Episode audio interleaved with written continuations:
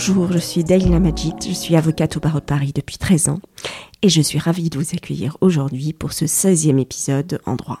Mon objectif est de vous permettre en 6 minutes d'écoute de retenir l'essentiel d'une actualité juridique ou d'un thème de droit qui portera essentiellement en droit de la propriété intellectuelle et en droit du travail.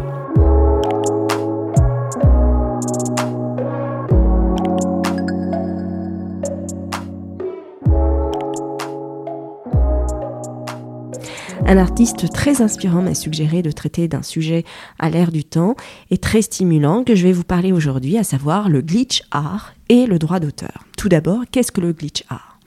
On peut lire la définition sur la page Wikipédia en anglais que le terme glitch vient de l'anglicisme informatique ou du yiddish pour désigner une fluctuation imprévue du signal électrique.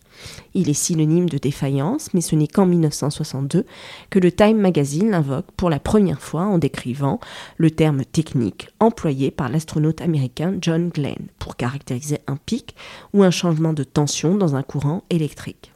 Il sera repris dans le champ de l'informatique pour désigner un coulissement, un glissement, une irrégularité, un dysfonctionnement ou une petite erreur électronique.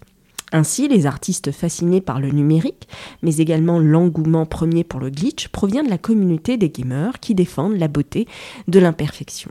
Ces artistes créent une œuvre à partir d'un bug ou d'une défaillance électronique.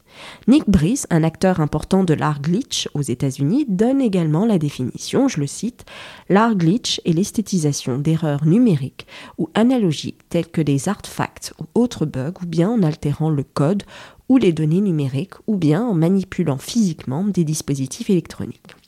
Prenons l'exemple des artistes de Rome Corruption, qui est un ensemble de techniques utilisées pour déformer, modifier ou casser des données d'anciens jeux vidéo. Ces artistes déforment des vieux jeux vidéo pour créer un art glitch. La principale force motrice de ces artistes reste un mélange de nostalgie et de la volonté de réinterpréter les jeux vidéo connus.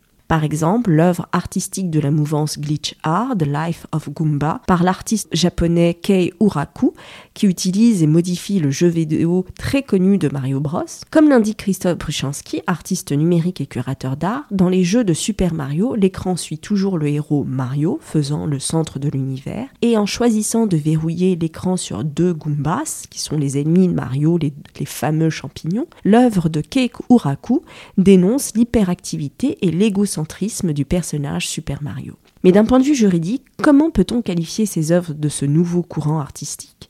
Et les artistes de glitch art peuvent-ils se prévaloir du droit d'auteur sur leurs œuvres transformées? La démarche artistique d'un créateur, qui relève du courant glitch, est de reprendre une œuvre déjà existante, photo, vidéo, jeu vidéo, à partir d'un bug ou un dysfonctionnement de cette œuvre, ils vont en faire une œuvre nouvelle. Donc l'auteur va s'inspirer d'une œuvre préexistante ou d'une partie de celle-ci appartenant à un autre auteur afin d'exprimer ses propres idées ou de produire ses propres créations. Ces œuvres transformatives correspondent juridiquement aux œuvres composites, telles qu'elles sont définies par le Code de la propriété intellectuelle, à savoir l'œuvre nouvelle à laquelle est incorporée une œuvre préexistante sans la collaboration de l'auteur de cette dernière. Cependant, le Code précise que l'œuvre composite et la propriété de l'auteur qui l'a réalisée sous réserve des droits de l'auteur de l'œuvre préexistante. En principe, l'intégration de l'œuvre initiale dans l'œuvre dérivée doit avoir été autorisée par l'auteur de l'œuvre première, à défaut de quoi l'œuvre dérivée peut constituer une contrefaçon. On peut se demander si ces emprunts peuvent conduire à une contrefaçon entre le droit d'auteur de l'œuvre première et la liberté d'expression artistique de l'auteur de l'œuvre dérivée. Dans un premier temps, face à ce conflit, les juges français étaient amenés à chercher un juste équilibre. En effet, pour y parvenir, ils ont mis en balance le droit d'auteur et la liberté d'expression. C'était le cas d'un arrêt de la Cour de cassation de 2015, dit arrêt Klassen, du nom de l'artiste allemand, se disant du mouvement narration figurative, qui a intégré dans son œuvre dérivée trois photographies réalisées par un photographe de mode. La Cour a retenu la liberté d'expression de l'auteur de l'œuvre dérivée. Mais cette mise en balance n'a pas été reprise par la Cour d'appel de Versailles qui en 2018 a privilégié les droits d'auteur de l'auteur de l'œuvre première en condamnant l'auteur de l'œuvre dérivée à 50 000 euros dommages-intérêts pour contrefaçon. Cette décision démontre ainsi que les cas de remise en cause du droit d'auteur par la liberté d'expression demeurent encore confidentiels et en ce que, pour le moment, aucune décision de justice n'a consacré cette liberté d'expression artistique. Les juges protègent le droit d'auteur contre la contrefaçon, surtout lorsque l'œuvre dérivée a généré un profit important. Cette mise en balance entre les droits d'auteur et la liberté d'expression risque de créer une insécurité juridique. C'est la raison pour laquelle elle n'a pas euh, trouvé écho face aux magistrats. L'exception de parodie peut également être invoquée pour démontrer la dérision. Cette exception au droit d'auteur a été clairement définie par la Cour de justice de l'Union européenne. Donc si l'artiste du courant glitchard a obtenu l'autorisation de l'auteur de l'œuvre première et si son œuvre dérivée véhicule un message, afin qu'il se prévaut de la liberté d'expression, à défaut de quoi il y aurait un risque d'atteinte au droit moral de l'auteur de l'œuvre première par la dénaturation de celle-ci sans son consentement, mais également une atteinte au droit patrimonial par la reproduction réalisée sans consentement de l'auteur de l'œuvre initiale, ce qui peut constituer une contrefaçon. Dans le cas contraire, si l'œuvre transformative est licite, encore faut-il qu'elle soit protégée par le droit d'auteur, qu'elle soit euh, originale, et ce conformément aux dispositions du Code de la propriété intellectuelle qui énonce qu'une œuvre de l'esprit est protégée dès lors qu'elle est originale, quel qu'en soit le genre, la forme d'expression, le mérite ou la destination.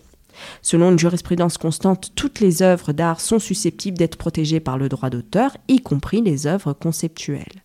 Ainsi, le glitch art peut également l'être en tant qu'œuvre transformative, surtout du fait qu'il véhicule un message, une réinterprétation ou bien une critique.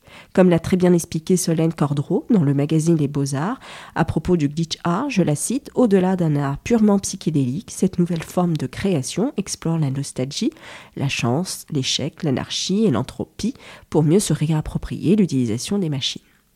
Merci de m'avoir écouté. Vous pouvez retrouver cet épisode sur mon blog www.dalilamagic.blog. Si vous avez des questions, n'hésitez pas à me contacter ou me proposer également des sujets qui vous intéressent. Si l'épisode vous a plu, j'apprécierais que vous me laissiez une note 5 étoiles ou un avis sur Apple Podcasts iTunes ou tout simplement parler autour de vous afin que je puisse continuer l'aventure avec des épisodes juridiques.